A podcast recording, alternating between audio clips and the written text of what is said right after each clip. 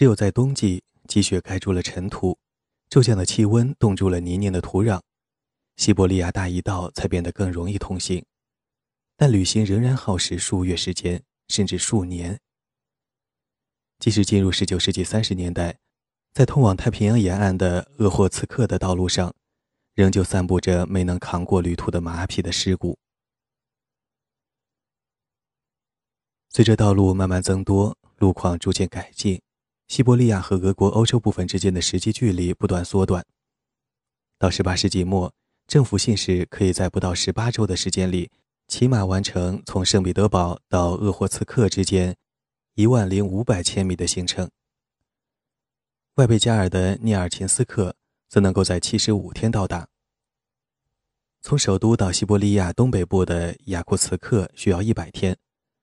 而到西西伯利亚和中西伯利亚的城市要近得多。如果沙皇在东宫下达一条指令，他可以放心，这条指令在几个月内就能到达相关西伯利亚官员的手中。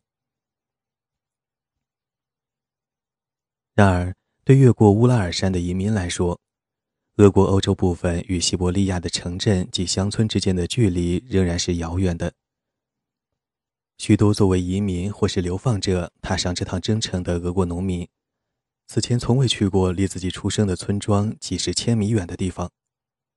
对圣彼得堡和莫斯科来说，西伯利亚的部分地区仍然在地理上难以抵达，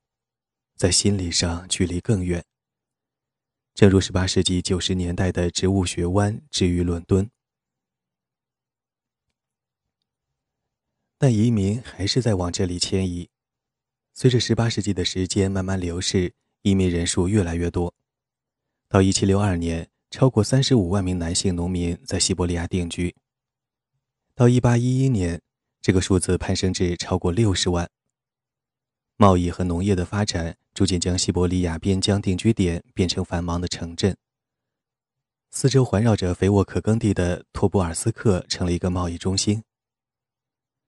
一七八二年，三百四十八名商人和两千七百六十一名工匠构成了图布尔斯克的过半数居民。此外，还有七百二十五名流放者、四百八十七名马车夫、一百五十一名皈依基督教的原住民和三百名退役军人。至一七九零年，图布尔斯克拥有十二名圣像画家、十八名银匠、三十五名枪支技工、四十五名铁匠。一名钟表匠和许多其他工匠，包括裁缝、女装裁缝师和鞋匠。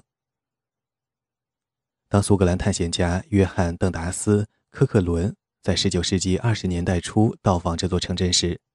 他发现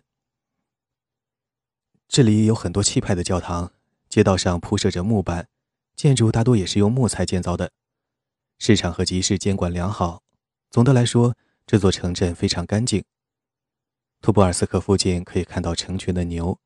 这里的食物价格低廉，储量丰富。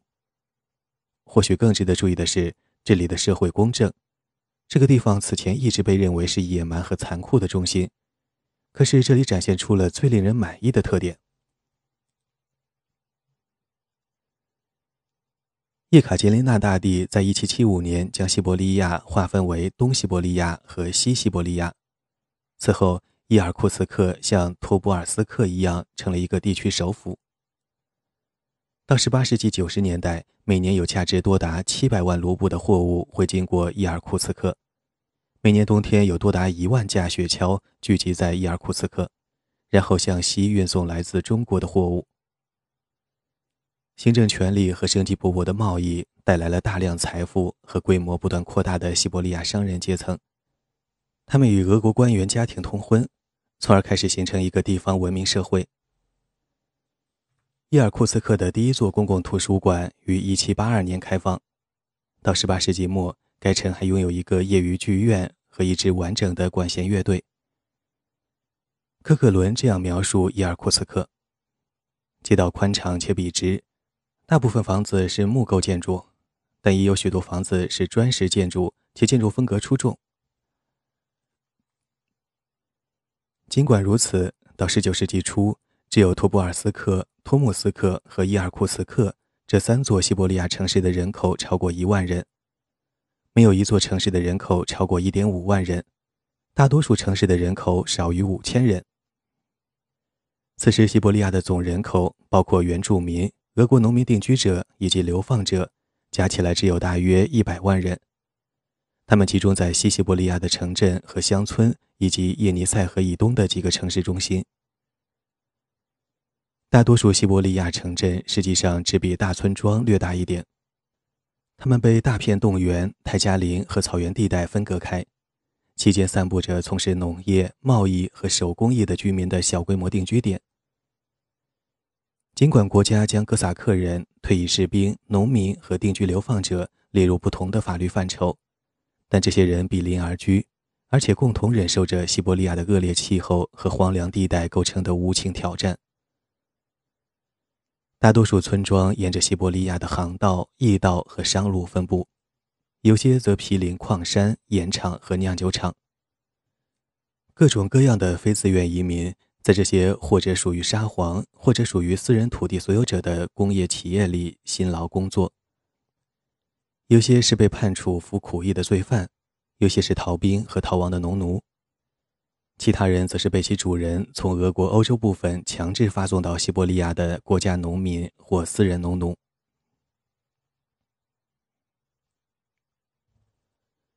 随着国家在18世纪加强中央集权，它不断增加对社会的控制，很多此前无罪的活动变成罪行，如砍伐橡树、采盐、流浪、进入私人土地、乞讨等，并可被判处流放西伯利亚。在安娜女皇（一七三零至一七四零年在位）和伊丽莎白女皇在位期间，刑罚殖民通过一堆新法律发展了起来。新法律让欠债者、宗教意见人士和罪犯也成了西伯利亚非自愿的新成员。帝国也见证，或者至少现在能够记录，轻微犯罪和有组织的严重盗匪行为均明显增加。这两类犯罪活动都为西伯利亚的刑罚工厂增加了新成员。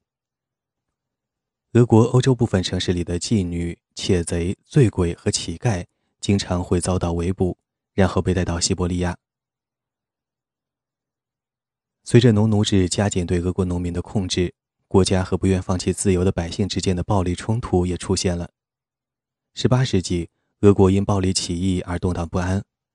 如1707至1708年的布拉文起义与1773至1775年的哥萨克人和农民起义，后者由叶梅利扬·普加乔夫领导，是其中最为引人注目的。兵败的起义者如果躲过了大屠杀和绞刑架，就会带着镣铐被送往西伯利亚。还有成千上万的人没有造反，而只是想逃离农奴制和长达二十五年的兵役。于是，他们躲进了俄国的乡村地区。无法出具国内证件的流动劳工和乞丐会被常常是直接当作逃亡的农奴或逃兵，从而遭受鞭打和流放。随着流浪在1823年被定为犯罪行为，上述惩罚这些劳工和乞丐的做法达到了高潮。每年被流放到西伯利亚的人数激增，在1819至1822年间。每年有超过四千人被流放到西伯利亚。一八二三年，这一数字增加到近七千人，次年这一数字几乎翻了一番。一八二六至一八四六年的二十年间，被流放到西伯利亚的十六万人中有四万八千五百人是被判为流浪者。十八世纪后期，俄国第一次出现了思想领域的反对力量。在乌格利奇起义者被放逐到托布尔斯克近两个世纪后，俄国专制政权仍然将西伯利亚视为一个倾泻意见人士和颠覆者的便利场所。历任沙皇都把宗教当作政治合法性的思想堡垒。叶卡捷琳娜大帝流放了成千上万名旧礼仪派成员，反对17世纪60年代的宗教礼仪改革的东正教信徒和乌托邦教派成员。如边吃派和莫洛格尼耶派，这些驱逐活动确立了一种迫害和流放宗教意见人士的模式。这种模式将一直持续到二十世纪初。随着法国大革命到来，即便是叶卡捷琳娜大帝这个倾慕孟德斯鸠、与伏尔泰和狄德罗通信的最开明的专制君主，也倾向于把所有对他的国家的批评视作在意义上和目的上的革命。作家亚历山大·拉吉舍夫因为在《从彼得堡到莫斯科旅行记》（1790 年）一书中阐述了对俄罗斯帝国的政治、社会和道德堕落的广泛批判，而被流放到了西伯利亚。尽管拉基舍夫提出了明显是反革命和预言性的警告，即警示如果国家无法解决农奴制和农村贫困弊病而出现的暴力事件，叶卡捷琳娜大帝还是被激怒了。他谴责拉基舍夫为比普加乔夫还恶劣的人，并以煽动暴乱和冒犯君主的罪名审判他。拉基舍夫被认定有罪，并判处死刑。后叶卡捷琳娜大帝改判为流放伊利姆斯克十年，那是一个位于东西伯利亚的遥远要塞定居点。然而，拉基舍夫只服了五年刑期，因为乐于推翻母亲决定的保罗一世（一七九六至一八零一年在位）将拉基舍夫召回了圣彼得堡。在18世纪末，拉基舍夫是一个孤独的西伯利亚政治流放者，但是从19世纪末回看。拉基舍夫似乎是后世思想反叛者的先驱，他们先是拿起笔，后来拿起枪来反对专制政权。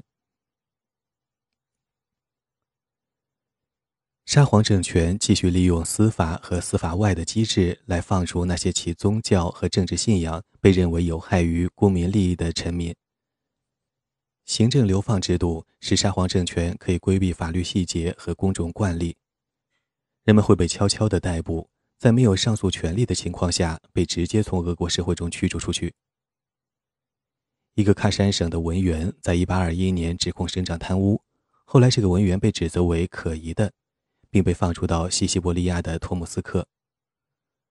官僚无能、贪污腐败和漠不关心，制造出了一个充斥着荒唐规定、不实指控和秘密逮捕的迷宫。尽管18世纪流放者的人数在增加，但俄国在西伯利亚不断发展的刑罚工厂仍旧面临着长期的劳动力短缺。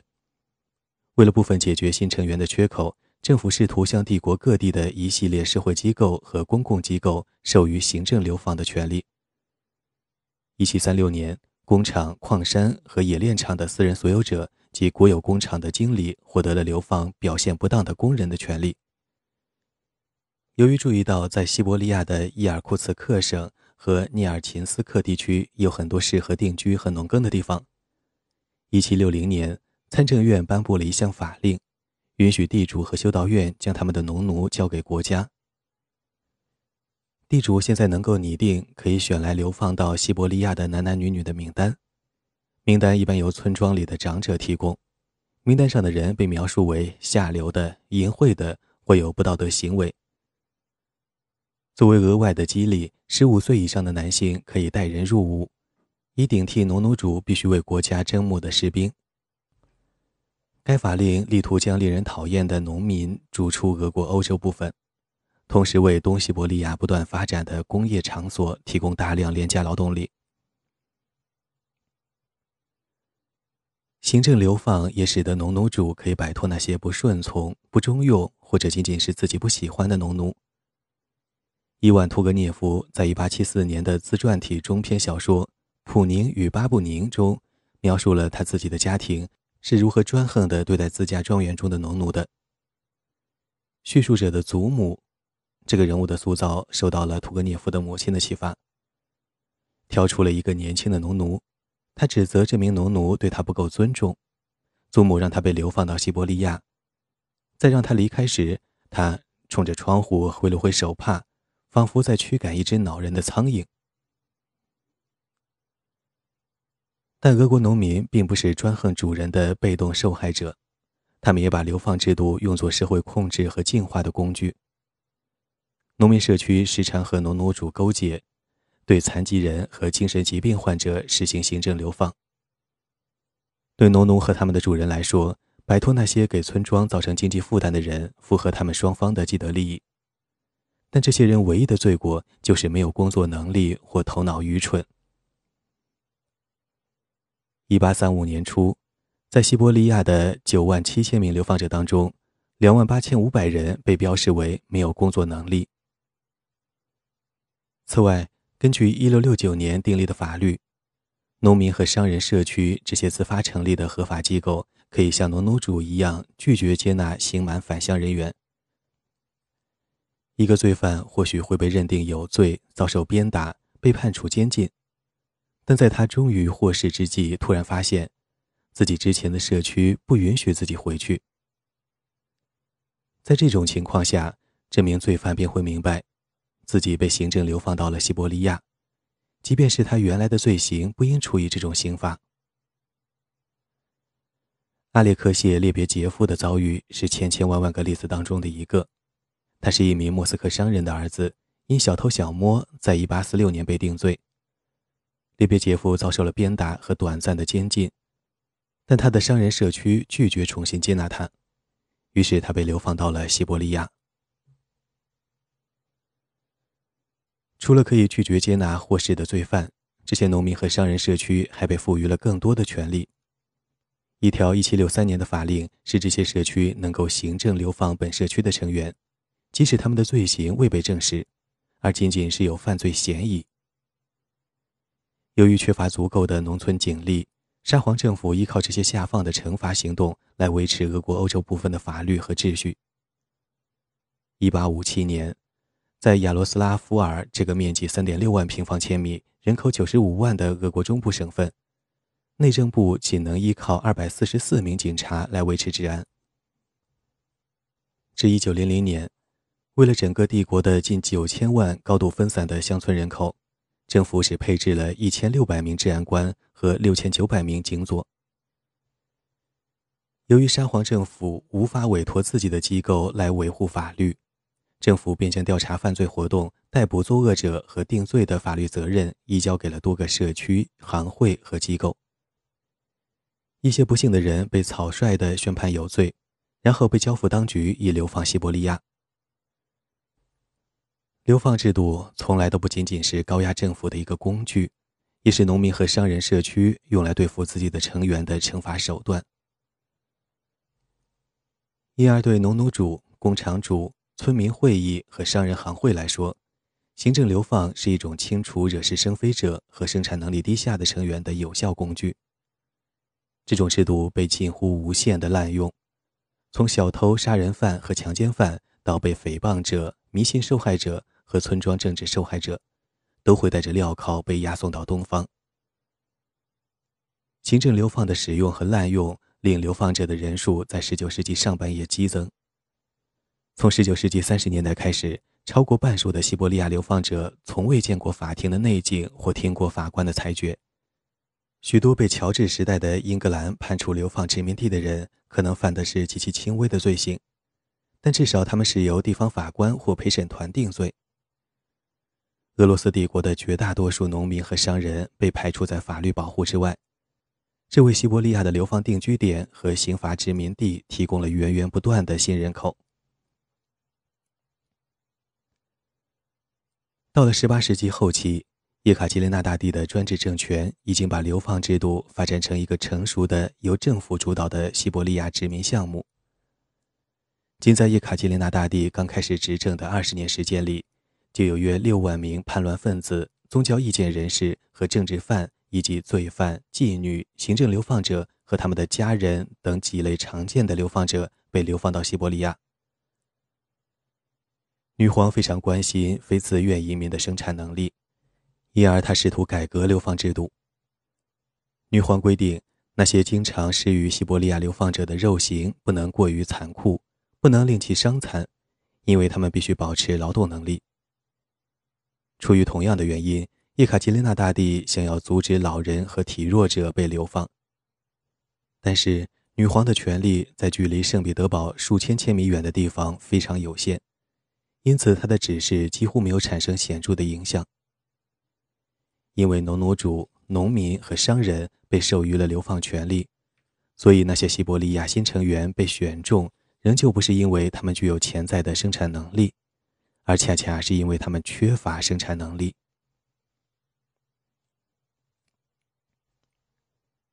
虽然殖民活动给帝国在西伯利亚的政策提供了一个更广阔的目标，但是被各种临时增设的法令、法律和临时立法驱动的流放制度依然混乱。在伟大的19世纪政治家哈伊尔·斯佩兰斯基 （1772-1839 年）的改革下，流放制度首次实现合理化。斯佩兰斯基在1819年被亚历山大一世任命为西伯利亚总督，随后他着手合理化流放制度。1822年，他实施了大量改革，这些改革标志着帝国开始调整和维系西伯利亚刑法殖民事业。从那以后，犯有重罪的流放者被判处服不同年限的苦役，之后被流放到西伯利亚的某个地区的定居点。罪行不太严重的罪犯被直接判处不同的刑期，时间从几年到终身不等，也是在某个特定的地区。一旦流放者服满了自己的刑期，就会离开自己被官方指定的地区，在西伯利亚的任意地方居住。这两种惩罚方式都设想着让流放者最终融入西伯利亚农民群体中。流放者如果想要返回俄国欧洲部分，必须拿到当局授予的明确许可和一种国内通行证。他们一定要得到自己所属的农民和商人社区的同意，但他们无法很快获得同意，而且他们不得不自行为返乡之旅支付费用。虽然这些法律经常被自行其事的地方当局轻视，但他们构成了流放制度的基础。刑满后的流放者在打算返乡时会遇到重重法律障碍。其实这些障碍事先经过了精心设计，以确保大多数人最终会留在西伯利亚。斯佩兰斯基的行政、刑罚和后勤改革，塑造了19世纪余下的几十年中的流放制度。更广阔的移民野心，现在要求罪犯应被惩戒，甚至被改造。理论上，苦役犯和流放者会被转移到地广人稀的伊尔库茨克省和叶尼塞省，并被分配到特定的工业场所和矿山，例如亚历山德罗夫斯克、涅尔琴斯克和卡拉。正如流放制度清除了俄国欧洲部分的恶棍，西伯利亚流放的严酷条件清除了这些恶棍的恶习。西伯利亚流放者的性别比例失衡，一直到18世纪中期，当局已经开始担心西伯利亚的妇女短缺问题将使西伯利亚无法出现人口稳定的刑罚殖民者。因此，国家鼓励妇女跟随丈夫越过乌拉尔山，因为国家料想他们可以对男性发挥安抚和改造作用。政府甚至还通过了新的法律，规定行政流放者的妻子以及。在经过农奴主同意的前提下，他们的孩子跟随丈夫和父亲来到西伯利亚，然后由政府补偿农奴主的人力损失。通过建立稳定且能够从事生产活动的家庭单位，个体的再生和国家的移民议程实现了完美结合。然而，国家的规划与国家在西伯利亚位置偏远、人口稀少且管理不到位的地区。落实这些规划的能力之间，有着一道始终存在的鸿沟。在当地，殖民和惩罚之间矛盾重重。由于资金长期不足，被不当管理且受被囚环境的摧残，在西伯利亚无情的气候和地形条件中，流放者缺乏使自己成为独立的农民和商人所必须的激励机制、技能、财政手段和组织手段。然而，虽然惩罚和殖民的矛盾在亚历山大一世在位时就已经很明显，但在二十世纪初之前，国家一直坚持把流放作为首要的惩罚工具。精确的统计数据无法获取，但是据可靠的估计，十八世纪末生活在西伯利亚的流放者有数万人，大约三点五万名男性是在一七六一年至一七八一年间被流放。到1801年亚历山大一世即位时，这些流放者分散在大约36万名当地人以及大约57.5万名俄国和欧洲移民当中，因此占西伯利亚居民总数的不到百分之五。19世纪，流放者人数很少超过这片大陆总人口的百分之十。然而，流放者和苦役犯不平衡的集中分布意味着，他们或许会在某个城市或地区的居民中占重大比重。1840年，他们只占西西伯利亚的亚罗托罗夫斯克地区的人口的百分之四，而占中西伯利亚的卡因斯克地区的人口的百分之三十一，占更往东的马连斯克地区的人口的不低于百分之三十八。随着上报的犯罪、社会动荡、宗教不服从和暴乱活动在19世纪持续增加，流放者的人数激增。在19世纪30年代，7.8万名流放者翻过了乌拉尔山脉；到19世纪70年代，人数已攀升至近16.7万。这种刑罚移民的累积效应的结果是，到1897年全国范围的人口普查时。在西伯利亚的五百七十六万总人口当中，有三十万流放者。虽然当时距俄国革命还有二十年，但人数日益增多的被逐出者和他们激起的紧张局势已经加深了社会和政治冲突。沙皇俄国努力把社会和政治混乱囚禁于乌拉尔山以东，但是到十九世纪末，沙皇俄国开始变得像一个正在自我毁灭的社会。以上为本书第一章：流放制度的起源。